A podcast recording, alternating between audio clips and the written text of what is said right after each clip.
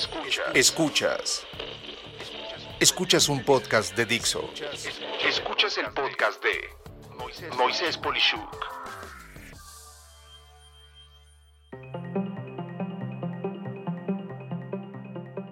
Aspectos de tu negocio que no puedes dejar pasar. La paciencia es una cualidad importante en los negocios. Lo he aprendido, como se dice comúnmente, entre comillas, a la mala, pues casi siempre hay mucha inquietud por hacer que las cosas pasen y que de preferencia pasen rápido. Sin embargo, sí puedo decirte que hay situaciones en los negocios que no puedes esperar tranquilamente a ver qué pasa. En especial, yo he identificado cuando menos cinco cuestiones muy puntuales en donde definitivamente no hay un segundo que perder, eh, las cuales te comento a continuación, eh, para mí pues tienen todas ellas el mismo peso, por lo que el orden en el que te las diga no representa realmente un orden de importancia. Y estas son las siguientes. 1. Caída en las ventas. Sin duda, esto se debe de monitorear de preferencia en tiempo real esto es al momento, comparando el día, semana, mes, año anterior en paralelo con el momento actual, eh, así como tu presupuesto expectativa de ventas para ese momento evaluado. Y la verdad es que no debemos de esperar efectuar una o varias acciones eh, demasiado tiempo que busquen corregir lo que se empieza a experimentar como un decremento en ventas. Piensa en una o varias alternativas para revertir la caída y no esperes nada en hacerlo. Esto a veces tiene que ver con temas muy ajenos al precio de venta en sí, como por ejemplo problemas para vender en línea o mejorar la velocidad de entrega o la facilidad de la compra eh, para el que lo compra o determinar la relevancia que tiene para el comprador el producto o servicio que ofreces y en especial si algo lo está superando por lo que tú estás dejando de ser relevante. Dos, responder un faltante en tu cadena de valor. Lo he mencionado, la verdad, en múltiples episodios. La cadena de valor es esa íntima relación que tiene tu empresa con sus principales clientes y proveedores, donde cualquier afectación en los proveedores termina por afectar a tus propios clientes. Muy pocas veces se estudia a conciencia cómo mejorar el flujo de procesos de negocio entre tu empresa con eh, las empresas que son tus clientes y esto puede dar mejoras en sí, no solo a tus propios clientes, sino en lo posible también esto debería de considerar a los clientes de tus propios clientes. Cuando tú piensas de origen cómo lograr que lo que hagas afecte a los clientes de tus clientes de forma positiva, estás logrando una relevancia por encima de las empresas que satisfacen el solo atender a los clientes bien.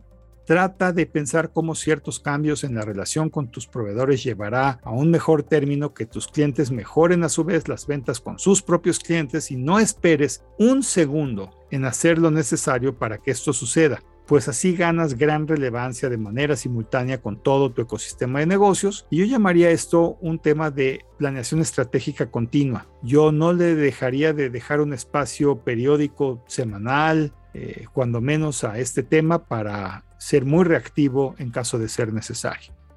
3. Cuentas por cobrar. Mira, cuando un cliente no te paga o te impone de repente un cambio brutalmente agresivo en el periodo de pago, eh, realmente estamos hablando de un daño muy fuerte para tu negocio. Yo de verdad no entiendo la locura de pagos a 60, 90, 120 o 180 días. No, no lo entiendo. No solo no lo entiendo, sino que en especial al tratarse, por ejemplo, de servicios, puede provocar graves problemas operativos al punto de no poder pagar tú mismo a tus propios proveedores o empleados y, pues tener que usar el proveedor, entre comillas, como un recurso auxiliar de crédito, como un banco sin ser banco, lo cual provoca un efecto dominó que complica la viabilidad de múltiples empresas. Normalmente, esas empresas que ponen plazos de pago ridículos, como los que acabo de mencionar, no tendrían el menor problema en hacer sus pagos en una semana, al instante o en menos de un mes. Pero más que un tema meramente financiero, lo veo como un tema de pose o muestra de poder tonto. En mi caso, siempre busco plantear por ello dos escenarios. El primero con un precio de contado muy atractivo, pero que demanda el pago de contado, y el segundo con el precio del valor del dinero en las condiciones que se tendrían con el crédito, entre comillas, más tóxico que existe. Sí, ese que te cobra, por ejemplo, la tarjeta de crédito si no pagas el día del límite. Esto lo abordo de inmediato y por anticipado con todos los clientes. Para mi sorpresa, mientras más prematuramente saco ese tema, que muchos buscan retrasar o no mencionar, yo he obtenido mejores resultados en mis acuerdos y todos trabajamos satisfechos de lo que se puede o no se puede hacer y como consecuencia tiene un valor compensatorio que pondera los meses de espera para un pago. Sé que esto no es viable para todo producto o negocio, pero sé también que no hablar de esto al instante ante un cambio de políticas de pago solo traerá molestia y decepción para todos. 4.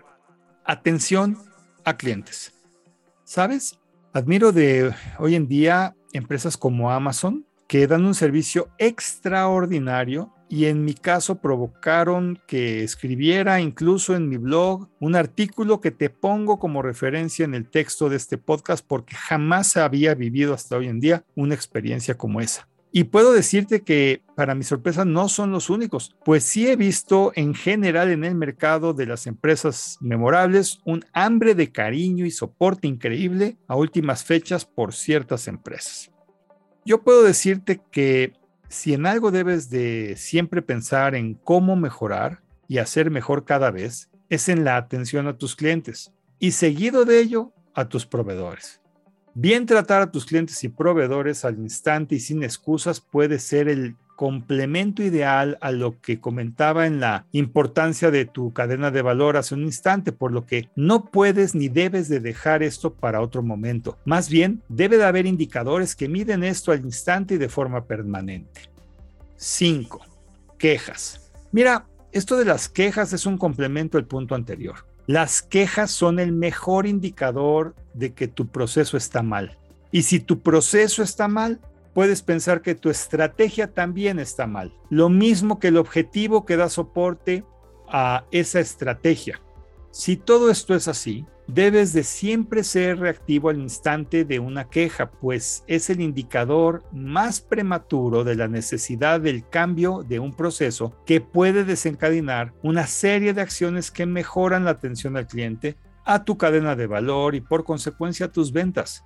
Ninguna queja puede ni debe de ser evaluada, en mi opinión, eh, mucho tiempo después y mucho menos dejarlas acumular para responderlas y a ver cuándo. Puedo decirte, cuando menos en mi caso, que los puntos que te acabo de comentar son sin duda lo que he visto que hacen caer o crecer a un negocio. Sin embargo, no son los únicos. Y dependiendo de tu situación, pueden ser incluso otros. Lo único que para mí sí es claro es que no hacer caso a aquellos puntos que son clave y esperar a ver qué pasa en vez de tomar una actitud agresiva y determinante ante ellos, no traerá nada bueno. Por el contrario, podrá aumentar problemas que nunca hubieras esperado.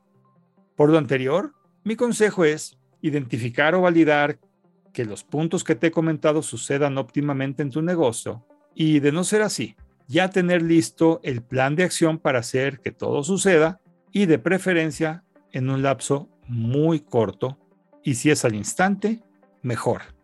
¿Tú qué piensas? Soy Moisés Polishuk y agradezco que me hayas escuchado. Hasta la próxima.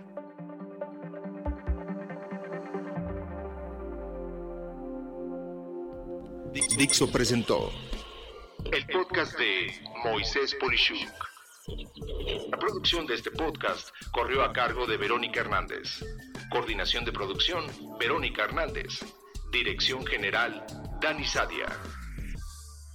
Voz y contenido, Moisés Polishuk.